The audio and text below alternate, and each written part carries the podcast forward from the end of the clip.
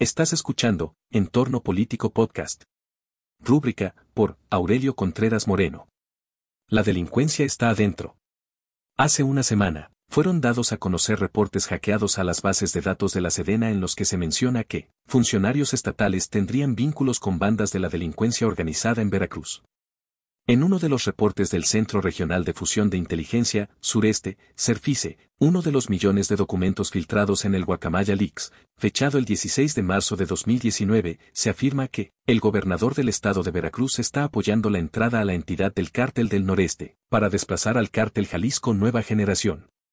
En ese mismo documento también se señala que los titulares de la Secretaría de Seguridad Pública Estatal, Policía Estatal y Fuerza Civil dan protección al Cártel del Noreste como es usual que ocurra en México, no pasó nada. El gobernador Cuitláhuac García Jiménez salió a decir, 24 horas después de que se difundió la información, que lo investigaran a él y a su familia porque no tiene nada que esconder y, para distraer, su régimen montó una campaña para destacar sus logros en materia de seguridad pública. Solo pasó exactamente una semana para que dos mandos de la Secretaría de Seguridad Pública fueran detenidos, por elementos de la Policía Naval y de la Ministerial, el exdirector de operaciones de la dependencia y actual director de la Academia de Policía de El Encero, Alan Ciprián Canseco alias, Comandante Relámpago, y el delegado de la misma SSP en la zona conurbada Veracruz Boca del Río, Ricardo de Jesús Hernández Hernández alias, Galeno, junto con otros dos elementos policíacos. A todos se les implica en la desaparición forzada del exdirector de la Policía Vial, Juan Alan Cuetero Mesa, alias el Archi, ocurrida a fines de mayo de este mismo año en la ciudad de Veracruz.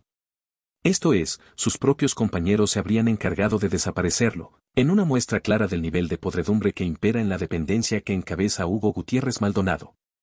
Pero la descomposición es todavía más profunda.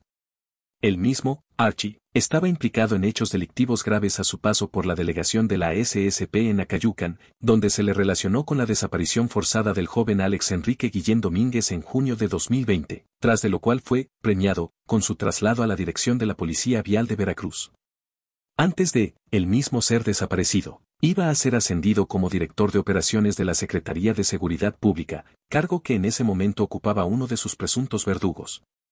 Con el escándalo encima, al gobernador no le quedó de otra que salir a tratar de tapar el porquerizo. Hizo un pronunciamiento en el que enfatizó que, reiteradamente y de manera pública he llamado a mis colaboradores a apegarse a los principios que rigen este movimiento, honestidad, no traicionar al pueblo y dirigirse con la verdad, al mismo tiempo que intentó evadir la responsabilidad diciendo que, por unos cuantos elementos que desatienden las instrucciones, no vamos a arrastrar a toda una corporación que pretendemos limpiar. Pero en cuatro años en el gobierno no han limpiado absolutamente nada. Hace unos cuantos días autoridades del estado de Puebla detuvieron a elementos de seguridad pública de Veracruz por robo a transporte en la misma zona.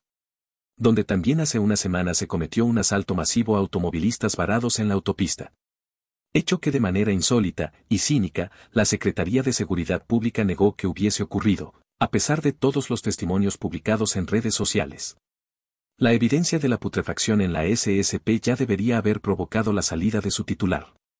En cambio, lo que hay son peroratas del gobernador en las que vocifera tener autoridad moral para convocar a todo mi gabinete y funcionarios de este gobierno, a conducirse y seguir conduciéndose bajo los principios de la cuarta transformación, no robar, no mentir y no traicionar al pueblo, mientras jura que no tenemos pactos con la delincuencia.